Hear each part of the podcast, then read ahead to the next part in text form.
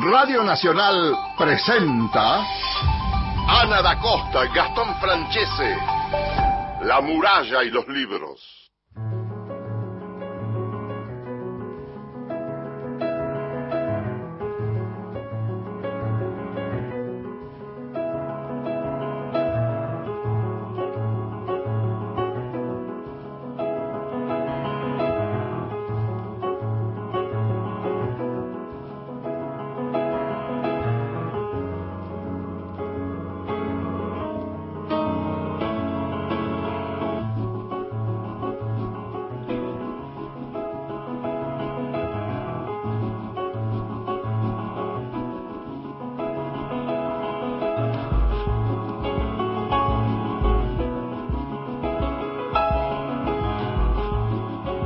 Hola, ¿cómo están? Muy buenos días. Hola Ana, ¿cómo te va? Muy pero muy buenos días, te escuchamos perfecto. Bueno, ¿qué tal? ¿Cómo están? Muy buenos días, bienvenidos a todos a La Muralla y los Libros, el programa de la Biblioteca Nacional Gastón Francese, Ana da Costa quien les habla y ya está Cristian Blanco en la producción y en la coordinación de aire. ¿Cómo está? Muy buenos días a todos. ¿Cómo te va, Ana? 19 grados 2, un día hermoso en la ciudad de Buenos Aires y por lo que vi acá en las pantallas de nuestros monitores del estudio, también en varios puntos del país. Sí, un día hermoso y una triste noticia, ¿no? Nos despertamos esta mañana con la, con la noticia de la muerte de Pino Solana. Falleció esta madrugada en París, estaba internado por porque había contraído COVID y se encontraba en terapia intensiva, había enviado un, un tuit hace muy poco tiempo y lamentamos mucho su, su muerte. Él justamente hacía eh, muy pocos días había sido recordado por, por ese discurso, ¿te acordás sobre el aborto en 2018 en el Senado? Eh, Claudia Piñeiro esta mañana escribió un tuit y y escribió Gracias Pino, te lloramos. Él en, su momento, no sé si te acordás, había escrito, había dicho en el Senado, que después fue escrito en, en varios medios, bravo chicas, honor y dignidad a todas las mujeres argentinas que lograron instalar este debate fundamental. Nadie podrá frenar la oleada verde. Y parte de ese discurso está hoy circulando en las redes, eh, recordando sus palabras que decía, si no sale este año, saldrá el que viene, y si no, seguimos insistiendo, será ley, habrá ley, contra viento y marea. Pino Solanas que estaba como embajador de Argentina ante la UNESCO en París.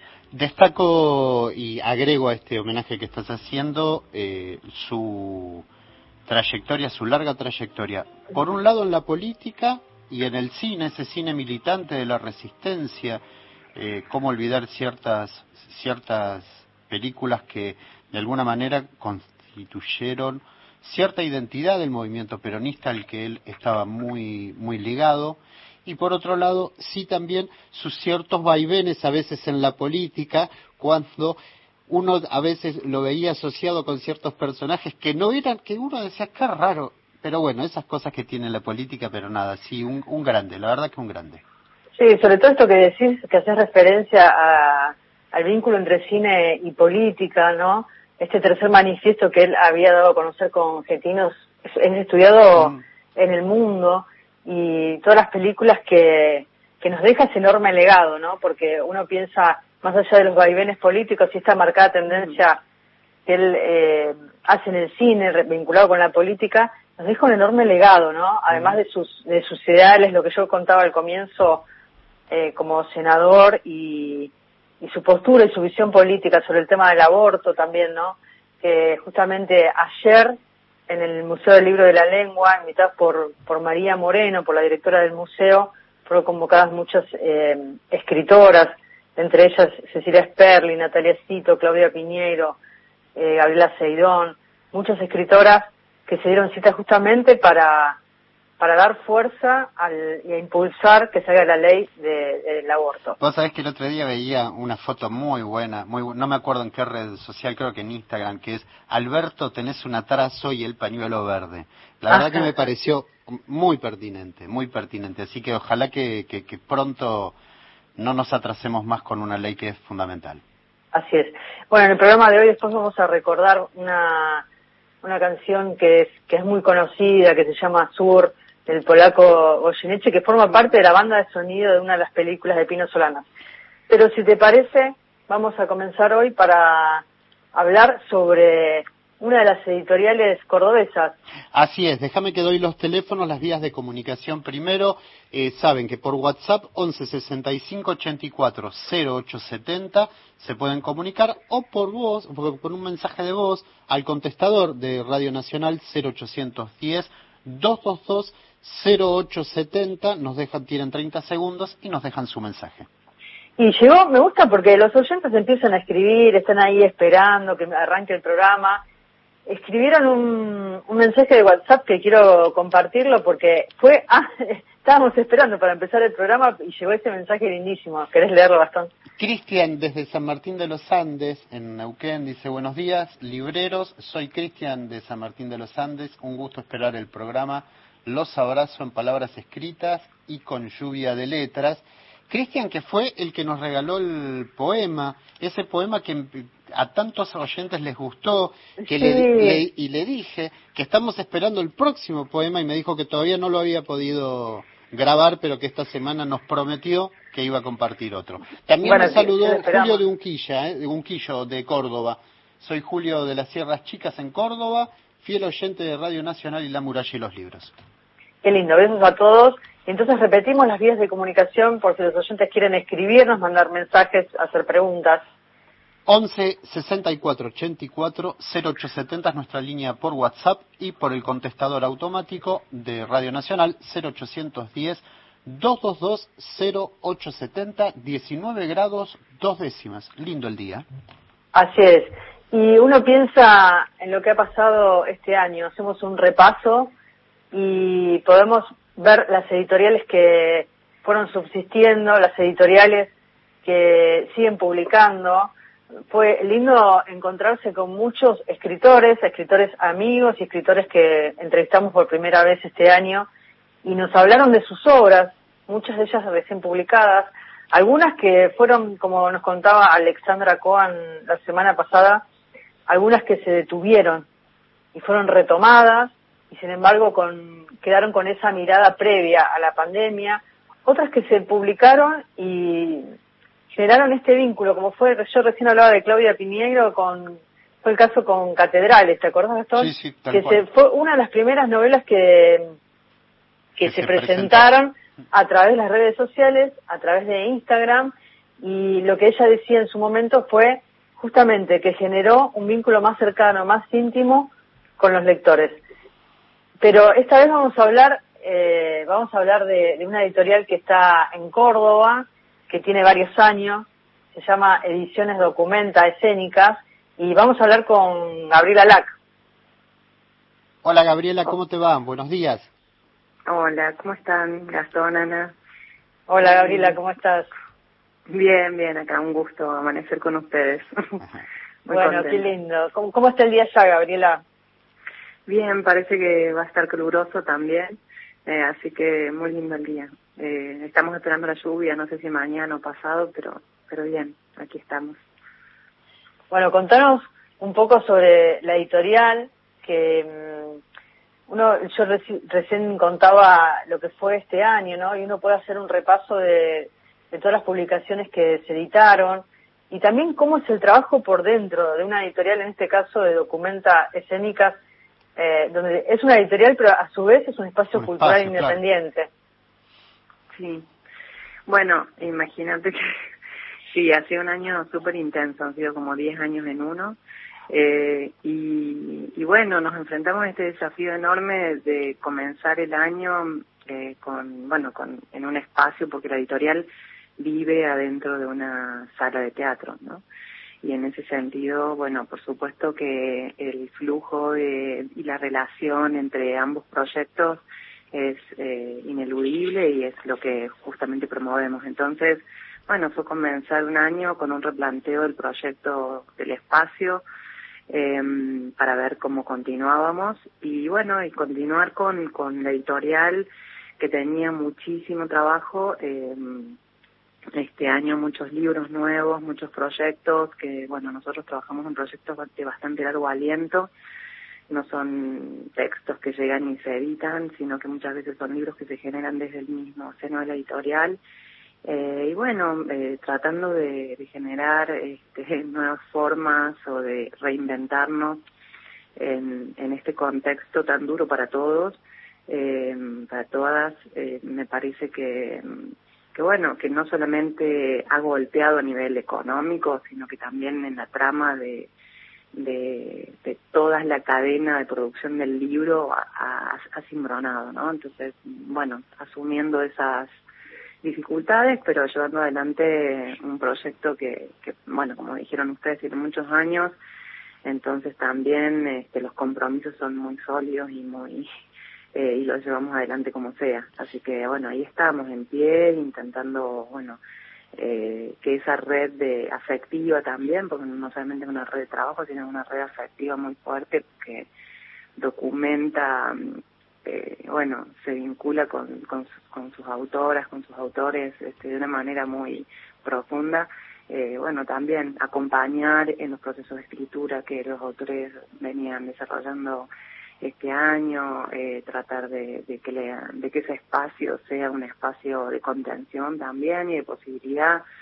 Trabajamos con muchos artistas que no han podido estar en sus escenarios, en hacer sus funciones, tener sus eh, su trabajo. Entonces, bueno, el mundo del libro, el libro también se, se convirtió en un refugio, ¿no? En un lugar posible. Y eso hay que rescatarlo, me parece. Eso es muy importante. Gabriela Lac, con ella estamos hablando. ¿Cómo te va? Eh, te saludo de nuevo, Gastón. Te soy y te pregunto, sobre todo por los actores, porque al, al ser documentas escénicas, algo tan vinculado al teatro, ¿cómo fue eso? Porque yo imagino que debe haber golpeado de una manera aún peor que la del libro. Sí, sí, mucho peor.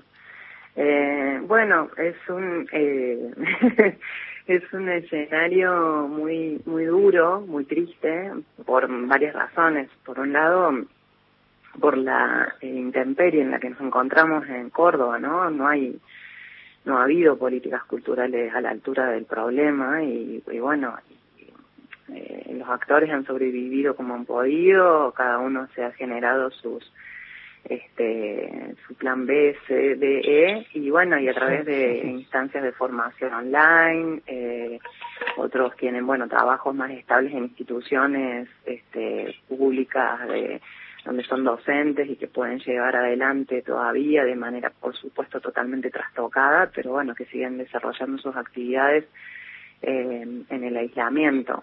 Pero bueno, indudablemente que toca, eh, rompe una dinámica, ¿no? Y, rompe una manera de, de, de, hacer lo que nosotros estamos acostumbrados a hacer y, y eso es una pérdida que creo que quizás el resto de la sociedad no la puede visualizar de la manera en la que nosotros la vivimos, ¿no?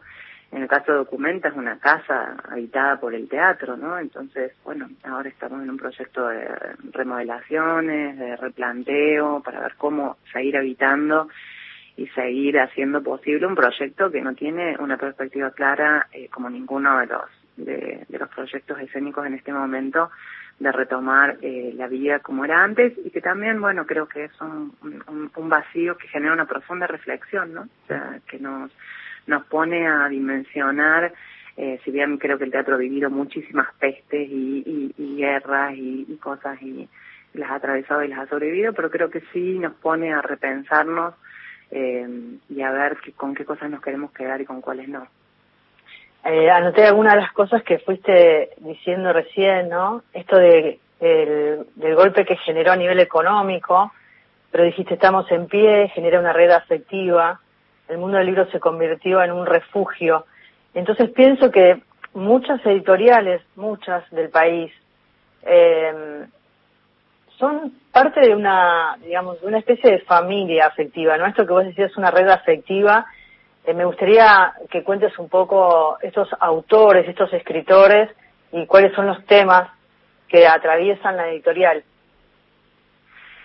Bueno, eh, la editorial tiene una particularidad y es que eh, nosotros eh, trabajamos básicamente con autores vivos eh, y a partir de proyectos, no a partir de textos, en general, eh, bueno, que tiene que ver también con, con que nace, o lo primero que hace la editorial es vincularse con las artes vivas. Entonces llega un material que tiene una forma distinta y que hay que transliterarlo, ¿no? Como hay que hacer una mudanza a otra lengua, que es, la del libro. Eh, entonces es un trabajo de proyecto artístico, te diría, cada libro, Em, en donde nosotros participamos y trabajamos en colaboración con, con, con los autores y ahí es donde se, se produce después eh, todo lo otro, ¿no? Y entonces la producción de, la pieza escénica y de la pieza del libro se van como contaminando, ayudando y traccionando mutuamente. Eh, pero luego, bueno, la editorial empezó otros caminos, otras inquietudes, otras relaciones, otros diálogos y empezó a vincularse también a, a publicar libros de ensayos, como es la colección Escribir, que es una colección que iniciamos en, 2018 con los textos de Camila Sosavillada, de Juan Fome de Leonardo Sangüesa, y que son ensayos que reflexionan en torno a la escritura eh, y, a la, y, al, y a cómo alguien llega a escribir, ¿no? Y que la escritura eh, tiene como eh, inaprehensible en cuanto motor eh, vital, ¿no? Y creo que nace también un libro que a mí me encanta, que es Escribir de Marguerite Duras, y que yo decía, ¿cómo no existen, bueno, ¿por qué no existen más libros todavía como estos, no? Son esos libros que los lees y querés ir corriendo a escribir.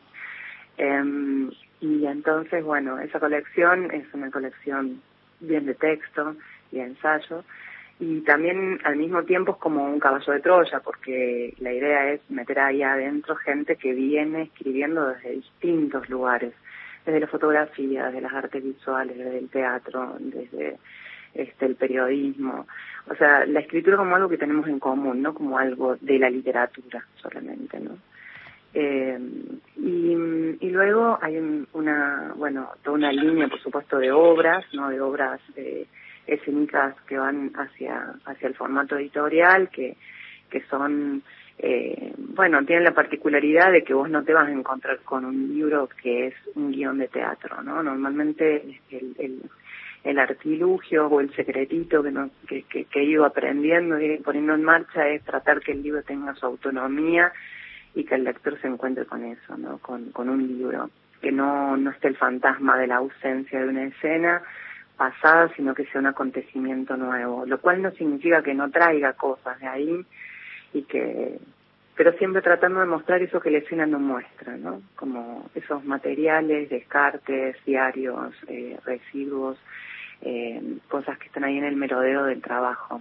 Eh, y luego, bueno, hay mi trabajo más personal que tiene que ver con, con una investigación en torno al libro como materialidad y, también a la memoria eh, y a la memoria argentina en particular de la última dictadura. Eh, bueno, hay una, una serie de libros, obra, que le diría yo, que donde está en la Biblioteca Roja, brevísima relación a la destrucción de los libros, eh, está cartel de Lucas y Pascual, está, ahora acabo de publicar El arte de demoler de Graciela de Oliveira, que es un libro a partir de un proyecto que se hizo durante varios años en todos los centros clandestinos de detención, tortura y exterminio aquí de Córdoba, a partir de proyectos artísticos que se instalaron allí.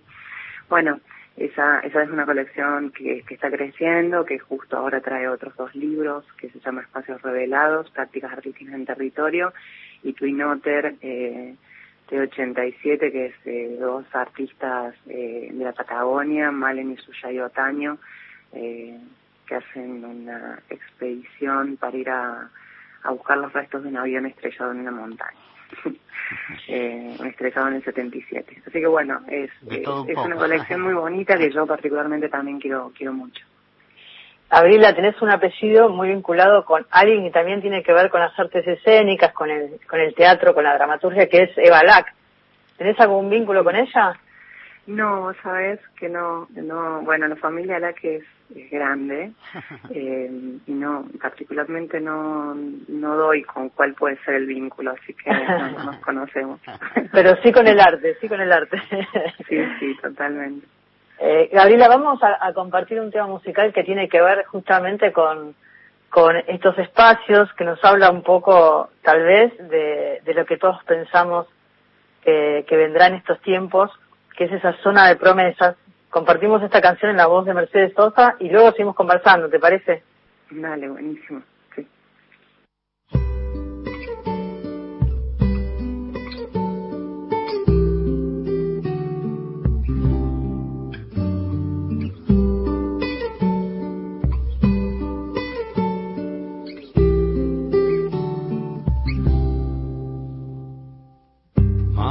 sabe bien, perdí una batalla. Quiero regresar solo a besarla. No está mal ser mi dueño otra vez, ni temer que yo sangre y calme.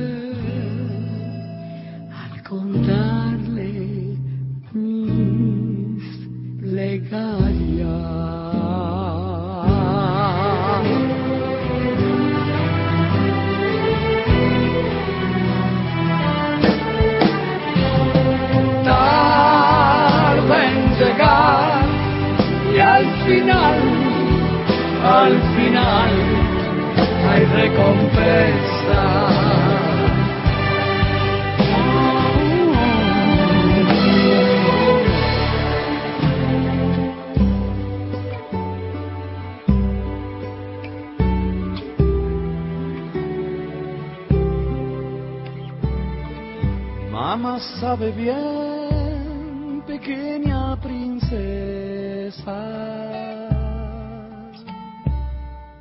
Cuando regresé, todo quemaba. No está mal sumergirme otra vez, ni temer que el río sangre calme.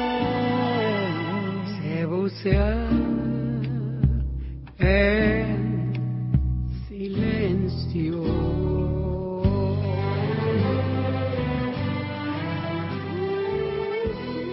Buenos días a todas y todos. Soy Leila de Villa Luzuriaga. Quería compartirles uno de mis poemas. Desmadre. Genuino desmadre. Irreverente mi cuerpo alborota sentidos. Que ser madre por miedo o nos niegan el cielo. Queda sentado que siempre la libertad postergada llega en mejor momento cuando es más deseada entre tantas la anhelo, entre todas la encuentro.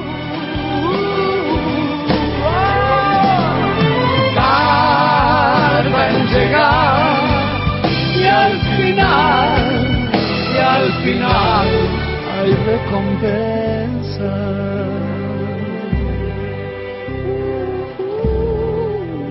En la zona de promesa.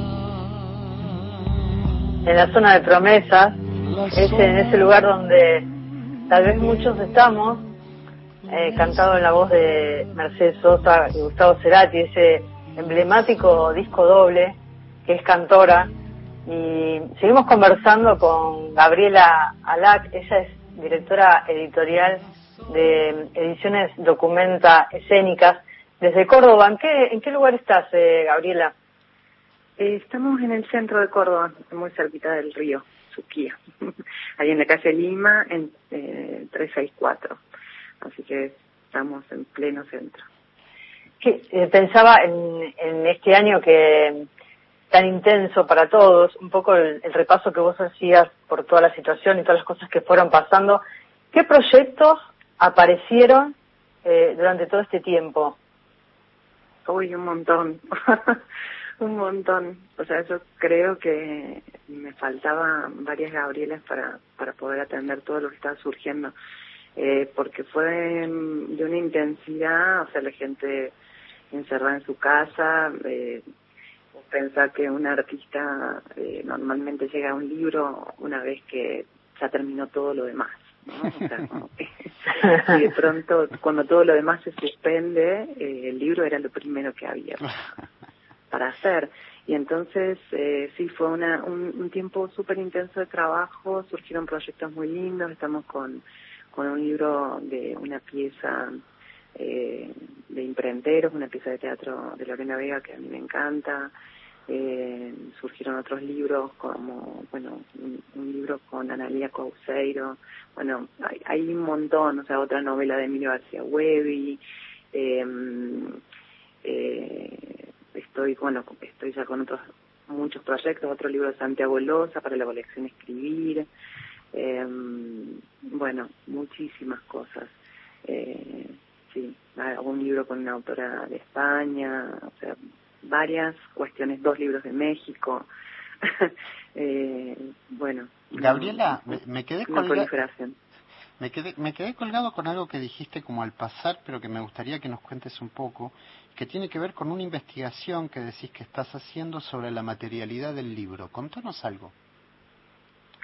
Bueno, en realidad más que una investigación es, es, es el tema de mi trabajo, ¿no? Es como eh, un poco también lo que lo que traducía, eh, lo que se traduce en la Biblioteca Roja, ¿no? Como, como libro, obra, eh, donde fuimos a excavar un, una biblioteca enterrada y donde empieza a surgir todas las preguntas eh, en relación a qué es lo que encontramos, ¿no? Porque lo que encontramos son libros que ya no se pueden leer de la manera tradicional que uno lee un libro. Ese libro tiene muchas reflexiones sobre eso. Después hay otro libro en donde también eh, está, hay parte como todas las reflexiones que se llama que es un libro contemporáneo. Durante tres años yo hice un, un una, bueno, yo le voy a decir así, una fiesta en el Teatro Cervantes que se llamó Volumen Escena Editada, eh, que justamente era un espacio de, de trabajo, investigación en relación a, al libro y la escena contemporánea y también era un laboratorio de pensamiento, ¿no? Ahí lo traje a Mario Villatina a dar un taller que se llamaba Danza sin Movimiento, bueno, y, y ese libro que es un libro contemporáneo, donde encierra muchas de las preguntas, que no, no, no es un, un libro de texto solamente mío, la curaduría de ese libro lo hicimos junto con Ariel Farache, que Ariel también estaba conmigo, este, me acompañó en todos esos, esos tres años en el proceso de volumen, y bueno, y hay otros autores también que, que están escribiendo en el libro. Pero es eh, un tema que me parece que está bastante poco eh, desarrollado, que tiene mucho que ver con el arte contemporáneo y que se lo piensa más al libro desde el campo de la investigación y de la antropología del libro y de los estudios sociales, pero eh, no tanto eh, desde el arte. Y a mí me gusta, bueno, me interesa particularmente desde ese campo y pensar también en la edición como una práctica artística, no, no solamente en una editorial que eh, difunde o, o lleva un catálogo que que pone en escena a unos autores o, a unas ideas también a partir de esos autores, sino en la hechura del libro en sí mismo y, la conceptualización de esas ediciones como un proceso que cada vez comienza desde un lugar distinto, que no, no bastece un sistema preestablecido, ya marcado, eh, de, que todo libro empieza y termina de la misma manera, ¿no? En una cadena de producción, sino que, eh, bueno, cada libro tiene su propio recorrido y entonces tenemos residencias, son varias, muchas veces hago residencias con artistas para, para hacer libros.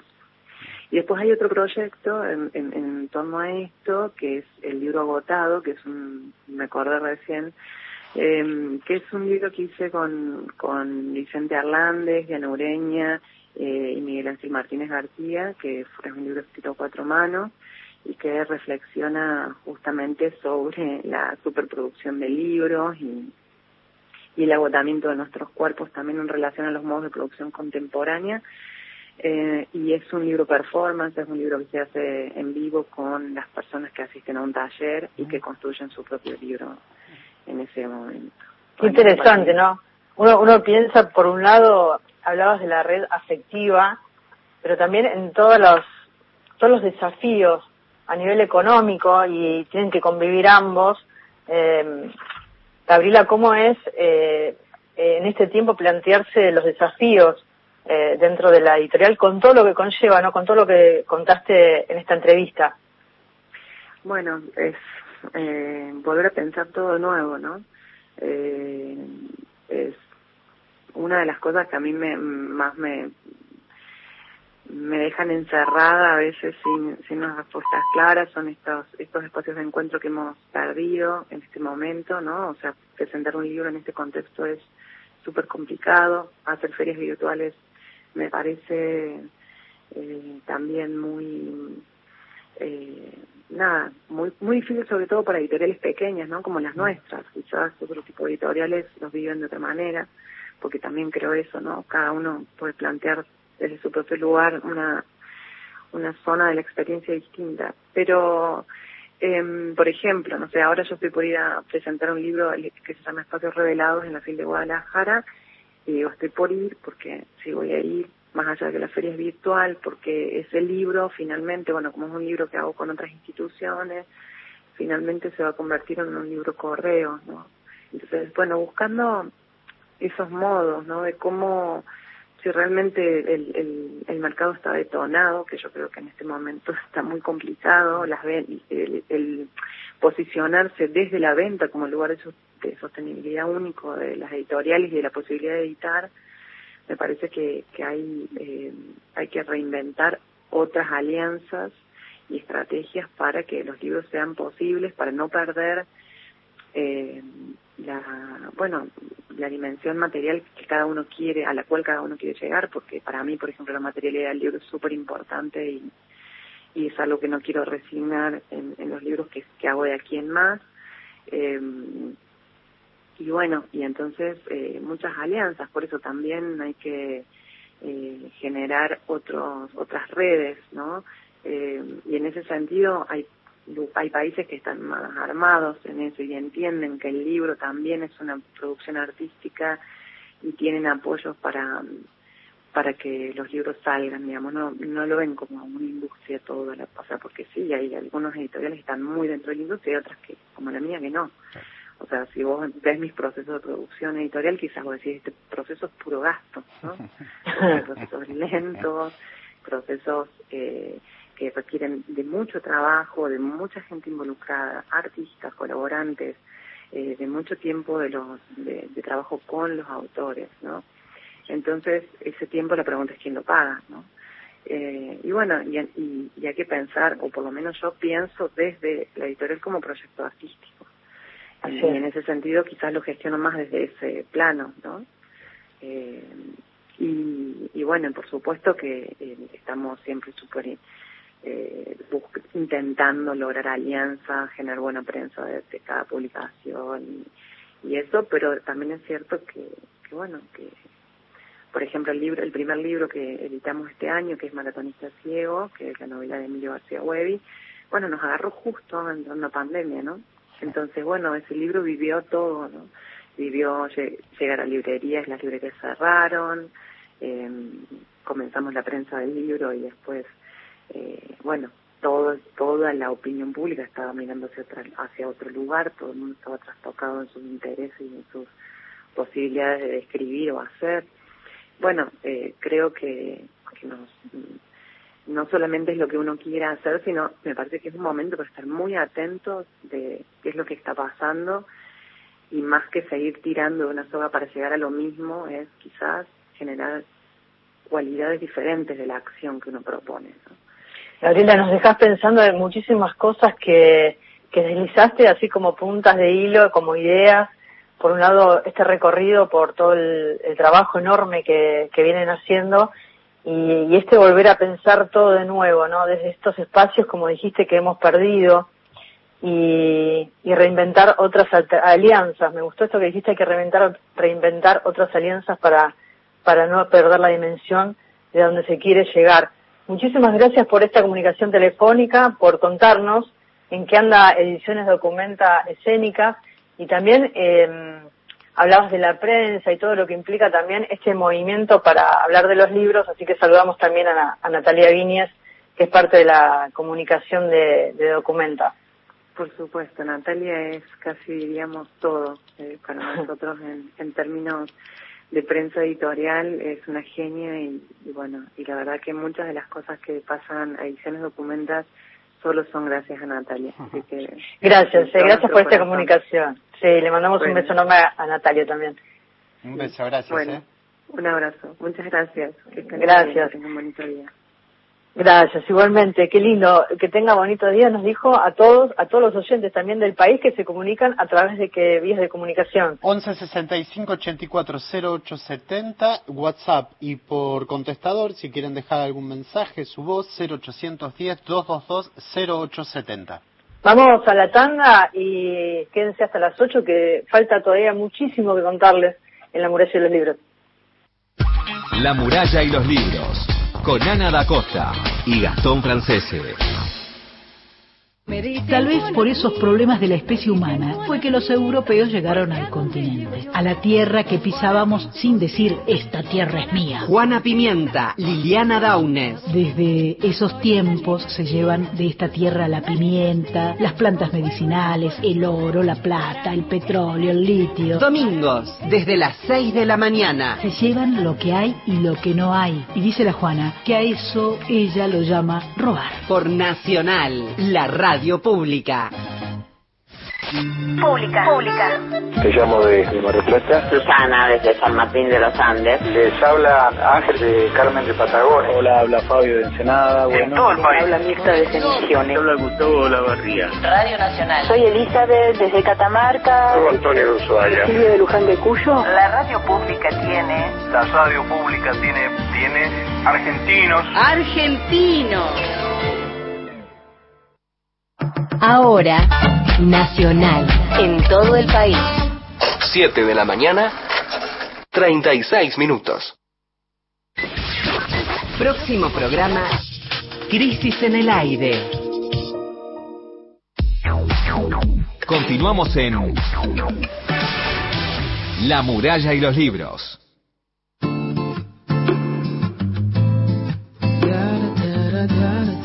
Hola, soy Enrique de Rosario. Les envío mi poema del cual les hablé, en el que plasmo mis dos pasiones, escribir y correr. Data de marzo del 2013 y se titula La gran carrera. La vida es una interminable carrera con innumerables podios, algunos de los cuales son de papel. Y cuando te crees ganador al querer subirte, este se desmorona. ¿Cómo hacer para diferenciar los que se basan en ilusiones de los que se sustentan en realidades? ¿Vale la pena dejarlos pasar o es preferible arriesgarse a recibir duros golpes? Es como elegir entre una vida gris, donde vas a avanzar temeroso de dar cada paso, y otra plena, donde lo importante no es evitar caerte, sino levantarte después de cada caída. Quizás a la meta final llegues con muletas, pero lo que nunca podrás reprocharte es el no haberlo intentado. Gracias.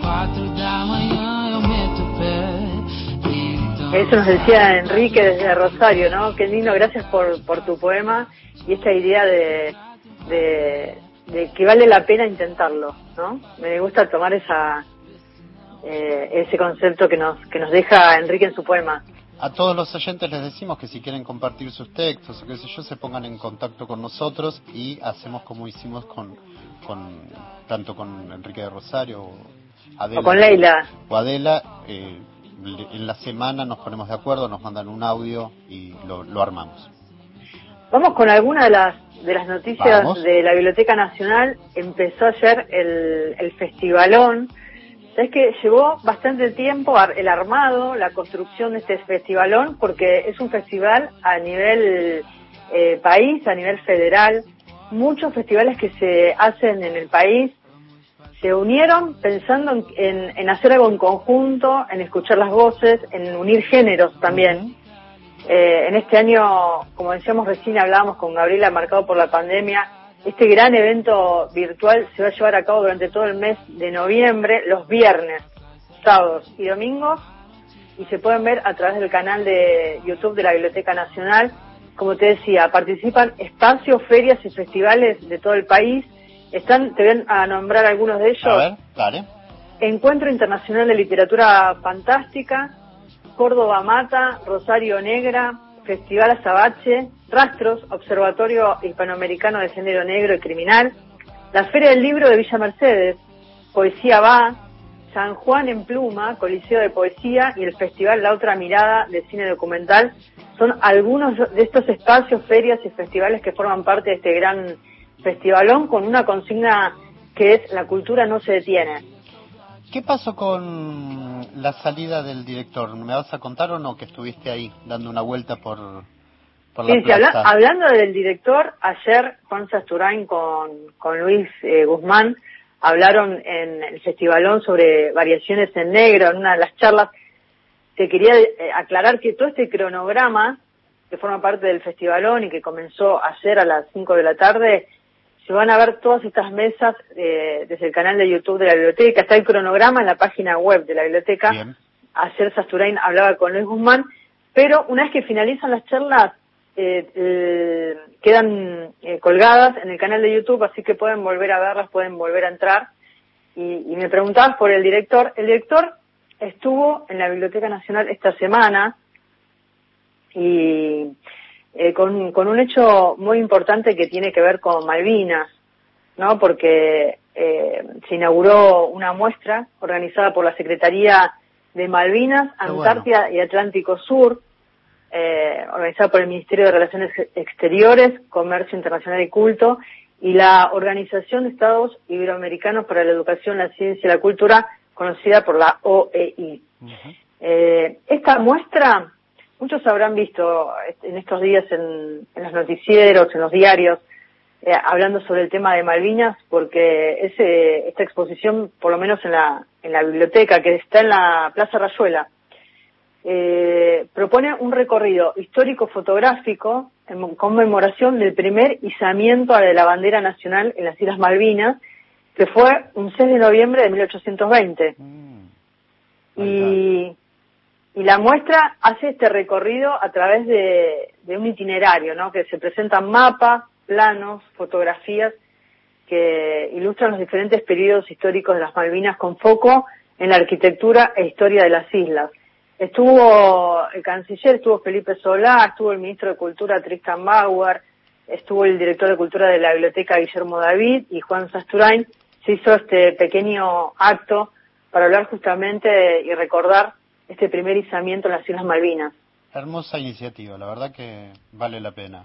Eh, yo pensé que había sido algo más chiquito, pero no, no, fue un, un acto importante.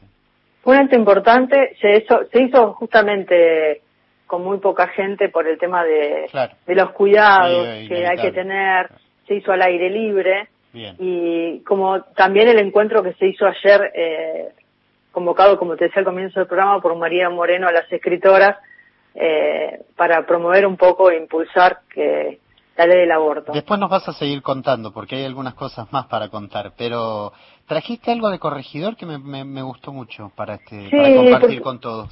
Uno piensa en las editoriales, ¿no? Hablábamos con Gabriela Lack un poco de, de esta situación en Córdoba y el mundo de las editoriales, pero también pienso en las editoriales que forman parte de nuestra historia como país, que marcaron, que marcaron con su sello editorial la vida literaria del país.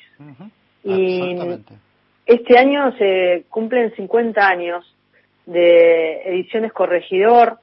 Recordemos que hace 50 años Manuel Pampín había firmado el primer contrato de este catálogo que hoy reúne cerca de 300 3.500 títulos. Y esto es una rareza si uno piensa dentro de, de la industria local, ¿no? Porque es una editorial que resistió no solamente fuertes crisis políticas y económicas, sino que también se mantuvo como empresa familiar independiente, ¿no? En medio, si uno se pone a pensar de un mercado global cada vez más concentrado. Exacto, pero ¿sabes qué, Ana? Y, y que nosotros siempre tratamos de destacarlo acá. De hecho, eh, el, el- el hecho de hablar con una editorial cordobesa, una pequeña editorial cordobesa, tiene que ver con rescatar esta parte también, que no todo es una gran industria, que hay mucho esfuerzo. Las- La, COP, por ejemplo, me acuerdo, y ese, ese, ese nucleamiento que hay de pequeñas editoriales, que también nosotros tratamos de, de- de darles ca- eh, cobijo, abrigo, por la dificultad que trae y que tiene para una pequeña empresita y encima una empresita de libros. Exactamente, es una construcción. Por eso uno piensa en, en, el, en Corregidor, por, el, por la trayectoria, por el recorrido y porque se sostuvo como empresa familiar, esto que nos contaba Gabriela y que uno piensa también en la COP y en muchas editoriales, ¿no? La COP que nuclea, creo que entre 15 y 17 editoriales. Uno se pone a pensar en estos espacios y también en esta red afectiva, no no solamente en lo económico. Entonces, si te parece, hacemos un recorrido por los 50 años de Corregidor y este video que está en el canal de YouTube de la biblioteca, pero lo compartimos en la voz de Carlos Bernatec, un gran escritor que forma parte de nuestra casa de la Biblioteca Nacional, que nos cuenta la historia de estos 50 años de Corregidor.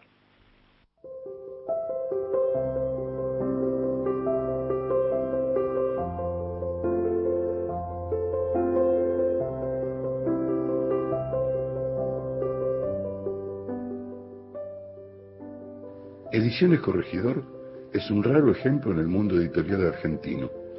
Fundada hace 50 años por el gallego Manuel Pampín, instaló en el mercado del libro una pauta clara y diferenciada. La creación de su riquísimo y vasto catálogo resulta ejemplar. Historia, política, narrativa nacional y latinoamericana, sindicalismo, poesía, cine y el más grande reservorio de textos sobre tango todos configuran los ejes de esa frondosidad que alcanza los 3.500 títulos. En un medio caracterizado por la extinción de históricas empresas argentinas que terminaron siendo absorbidas por las multinacionales, Corregidor supo mantener no solo su carácter independiente, sino que evitó recaer en las concesiones comerciales del bestseller. Desde las indispensables publicaciones de Macedonio Fernández hasta los textos de Clarice Lispector, la línea editorial ha mantenido siempre su coherencia. Y uno de los recursos poco comunes del sello ha sido la persistencia en todos los aspectos de la producción del libro, desde la edición hasta la distribución, contando con su histórica librería en la calle Rodríguez Peña. Corregidor es un emprendimiento familiar, donde los hijos de Manuel Pampín, hoy a cargo de la casa, han mantenido las pautas de su creación la proliferación de nombres que han desfilado por su catálogo habla por sí misma y destaca muchas primeras ediciones de autores que hoy son de culto, subrayando una apuesta genuina a cierta literatura que no siempre es bienvenida. A pesar de los innumerables cambios operados en la industria del libro, los Pampín han sostenido sus ideas aún en los momentos más difíciles de la cultura nacional, capeando dictaduras y crisis económicas. Desde las ediciones primigenias de Alcina Tevenet y Marco de Nevi hasta el joven Eduardo Lalo, ha desfilado por corregidor una innumerable pléyade de autores de amplio reconocimiento, un verdadero patrimonio para la historia cultural latinoamericana.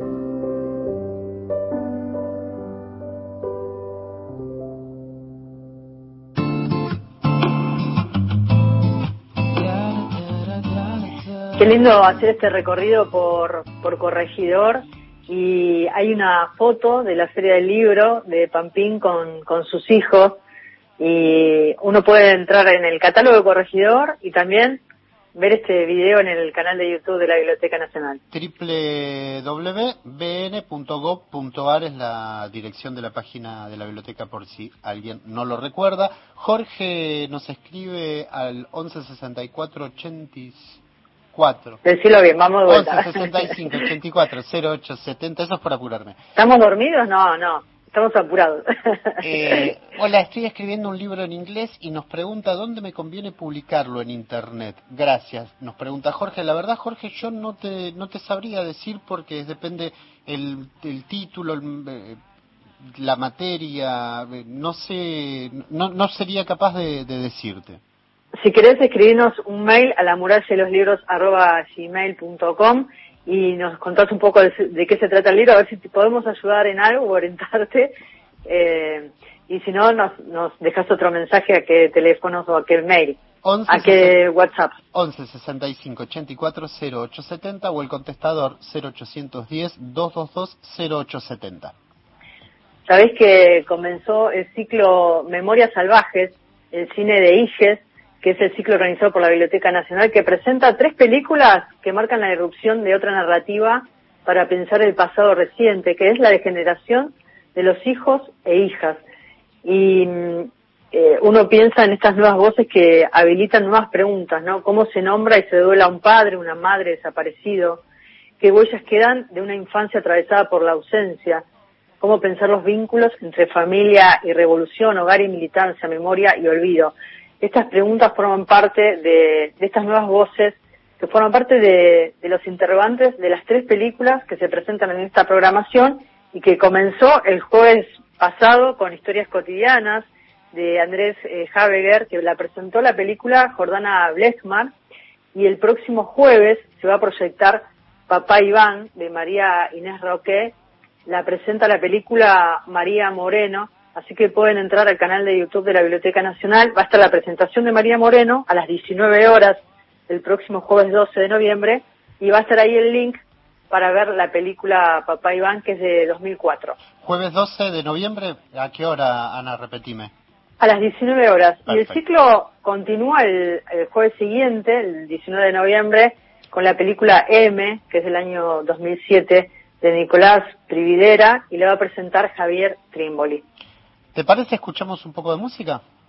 Sí, hablando de cine, vamos a escuchar esta canción que hace referencia a la película Sur de Pino Solana.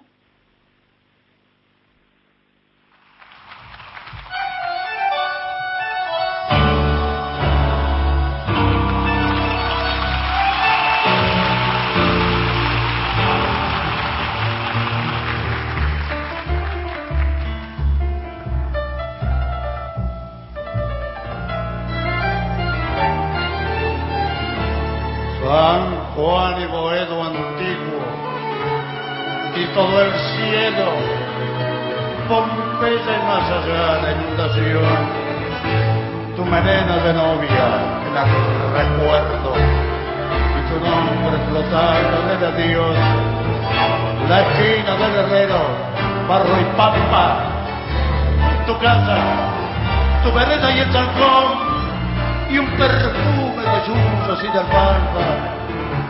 Que me llena de nuevo el corazón. Es un perdón y después sur, una luz de almacén. Ya nunca me verán como me vieran, recostado en la vidriera, esperándote.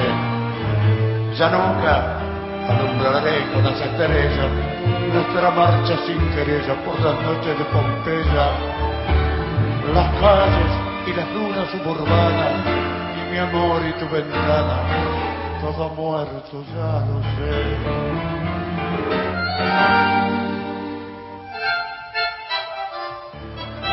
Ahí estamos con Sur. Sur, del, es parte de la banda de sonido de la película de Pino Solanas, del año 1988, que tiene la música de Astor Piazzolla también. Eh, se la quiero dedicar a, Eduardo González, que el 4 cumplió años. Ah, vamos. Todo el cariño. Todo el amor. Vamos con la poesía, ¿te parece? Así entra todo. Va.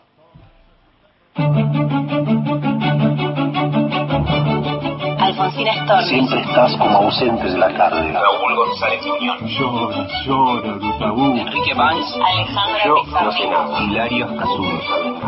He soñado que tu dama Juana está asesinada. Horacio Castillo. Mi nombre es Inés Kreplak y voy a leer un poema que se llama El lugar que ocupabas en la mesa sigue vacío y está publicado en La ilusión de la larga noche de Santos Locos Poesía.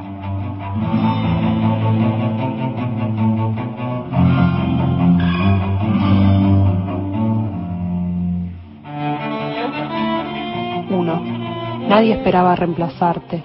La naturaleza de las cosas debería haber hecho pequeños movimientos que reacomodaran nuestros roles para quedar en equilibrio, como sucede a gran escala los planetas se reordenan, se mantienen en órbita por la fuerza gravitatoria y la inercia al mismo tiempo. Tu desaparición debería haber hecho que siguiéramos girando un poco más juntos, no sé si amontonados, pero resguardados sí, para que aparezca otro orden que compense que no estés.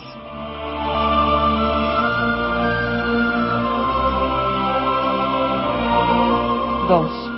Si tuviera alma de líder podría intentar algo diferente y seguro sería que no existiera un líder, que todo fluyera con las palabras, con estar juntos, con hacer a la par.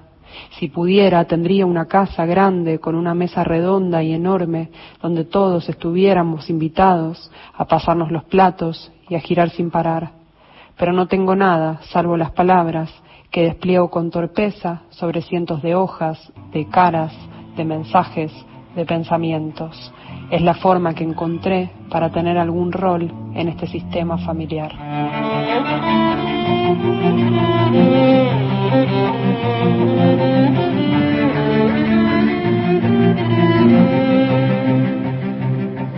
Problemas de equilibrio.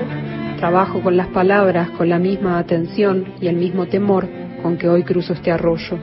Elevo mi pierna en el aire, piso la piedra y tambaleamos, la piedra, mi pierna y yo. Pienso que voy a dar un paso en falso, que puedo caerme, arruinarlo todo. Me concentro, me estabilizo y mi pie se aferra como si fuera moldeable. En la sexta piedra decido que no quiero seguir. Estoy a mitad del camino. Retroceder es imposible. Quedarme solo lograría finalmente el derrumbe. Un viento sopla, amenaza, una libélula avisa que pronto lloverá. En los dos extremos del arroyo hay quienes me alientan, otros no me registran y algunos sé están deseando que me caiga. Tengo que dar el siguiente paso. Ánimo, Inés. Trabajo con las palabras, con la misma atención y el mismo temor con que hoy cruzo este arroyo.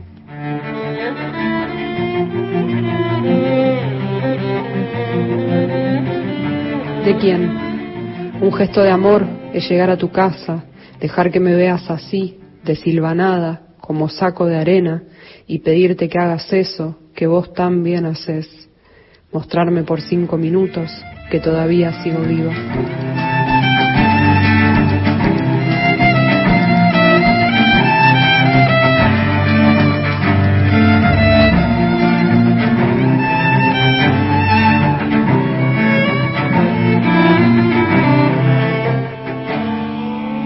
Inés Kerbrack, así es nuestra poeta del día. Eh, Ana, nos vamos Qué yendo. lindo. Sí. Mavi Sí. nos saluda con un, ¿sabes con qué? Con una ¿Con qué? foto del cartel de Sur, ¿viste la película? El... Ah, qué bueno. ¿Te Es, acordás? es, es lindísima, es Sí. lindísima esa, esa portada. Eh, en la operación eh, técnica estuvo Marcelo Cruz, en la coordinación de aire y producción Cristian Blanco. Y antes de despedirnos quiero contarte un adelanto, Gastón. Dale. Se viene el premio Rosa de Cobre a Bien. Jorge Cosia. Se reanuda este premio histórico, eh, este premio tan lindo, este galardón que recibieron eh, figuras destacadas autores de Falú, todo el país. ¿Quién Sí. más? Había varios, sí, sí, tal cual. Qué bueno que lo hayan puesto vuelta. Sí, la semana que viene vamos a hablar un poco más sobre esto, pero bueno, te adelanto entonces que se reanuda el premio Rosa de Cobre a Jorge Cosia. Esto eh, lo vamos a comentar el, el próximo sábado. Dale, buenísimo, genial. Bueno, Nos vamos no ya, no- nos, queda, nos quedamos cortitos, pero bueno. llegamos al final del programa. Me faltó contarte algunas cosas que pasaron ayer en la biblioteca. Sí. y la parte más importante que es la parte La, de... la- la divertida. Claro, la parte social, digamos. La parte social, con las escritoras en la Biblioteca ¿Fuiste en bicicleta? Fui en bicicleta, pero volví con Mariano Mucci, que me trajo con el auto. No, Ah, no- podía volver en bicicleta.